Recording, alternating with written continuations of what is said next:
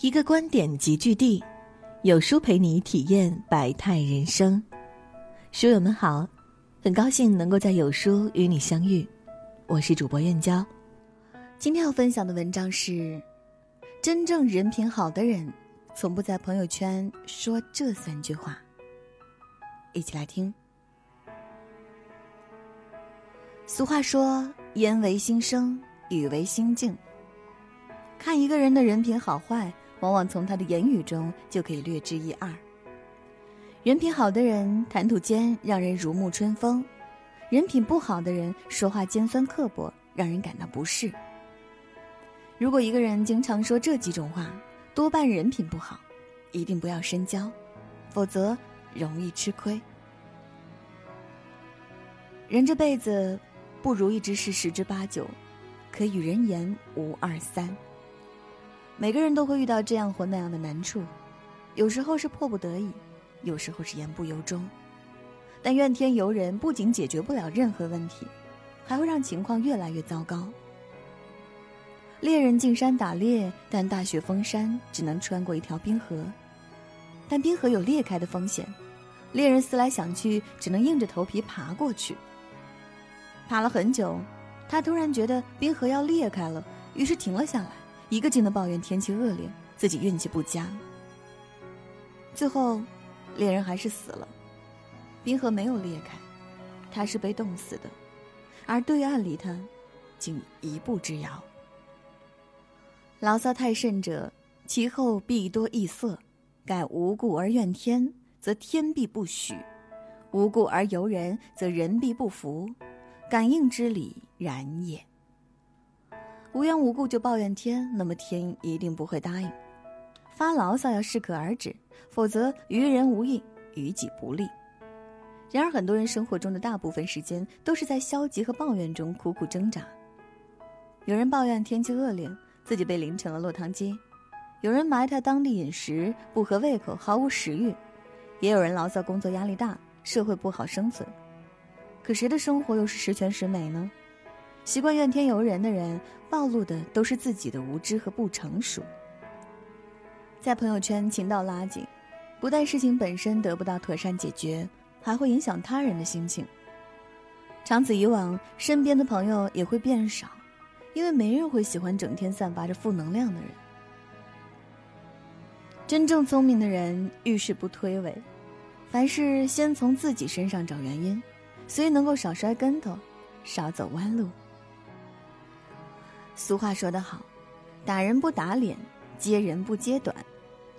谈论别人的短处，不仅是情商低的表现，有时还会给自己招来祸端。《史记》中记载了这样一个故事：赵国平原君赵胜的小妾在临街的楼上，见到瘸子一瘸一拐的在打水，便大声的问：“大哥，你能打得起水吗？要我帮忙吗？”瘸的顿觉受到了极大的侮辱，心生不忿之下，找到赵胜，怒不可遏的要求赵胜杀了这个小妾。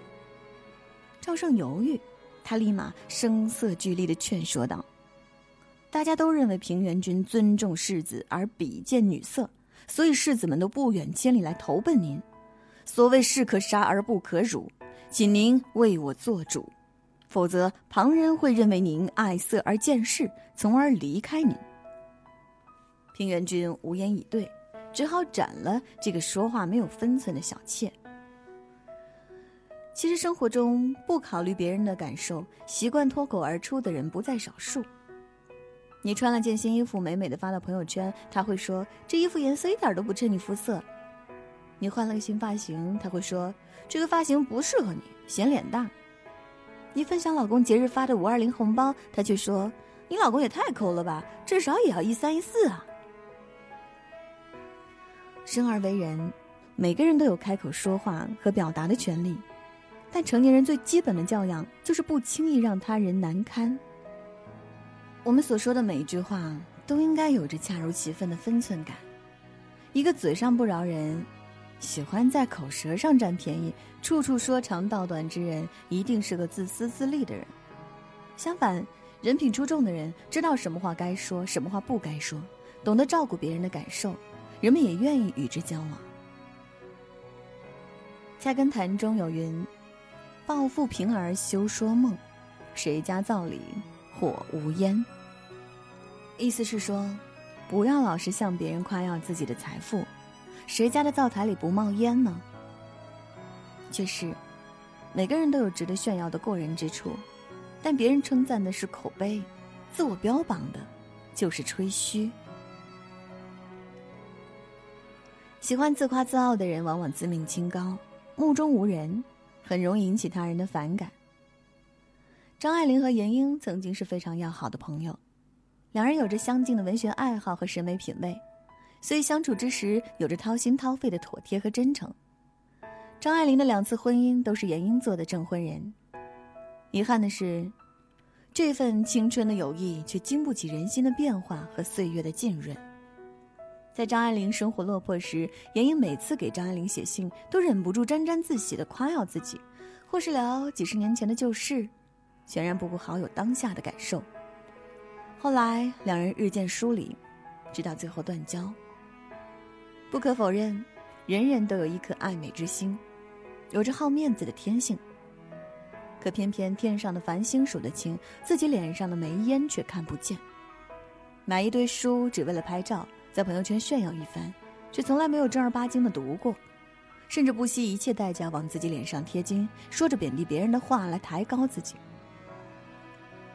卡耐基说过一句很经典的话：“天下最悲哀的人，莫过于本身没有足以炫耀的优点，却又将其可怜的自卑感以令人生厌的自大自夸来掩饰。”真正有学识、有涵养的人，是不会主动开口标榜自己的。正所谓天不言自高，地不言自厚，人不言自能，水不言自流。做人贵在有自知之明，既不能轻贱别人，也不可吹嘘自己，适得其度，才会赢得众人的青睐。蔡康永曾说过：“贵人不一定能改变人生，外表不一定能决定魅力，但是说话可以。”你说什么样的话，就是什么样的人。所谓说话之道，其实也是做人之道。会说话的人懂得把握尺度，注意分寸，给人留余地，给自己留退路，待人真诚，人品好。而不会说话的人，从不会照顾别人的情绪，只顾自己滔滔不绝。这样的人，人品好不到哪儿去。人活一世，一撇一捺写个人。一生一世学做人，你做的每件事，开口说的每句话，都在无形中影响着你的人脉、情感、生活。优秀如你，可千万别输在不会说话上。共勉。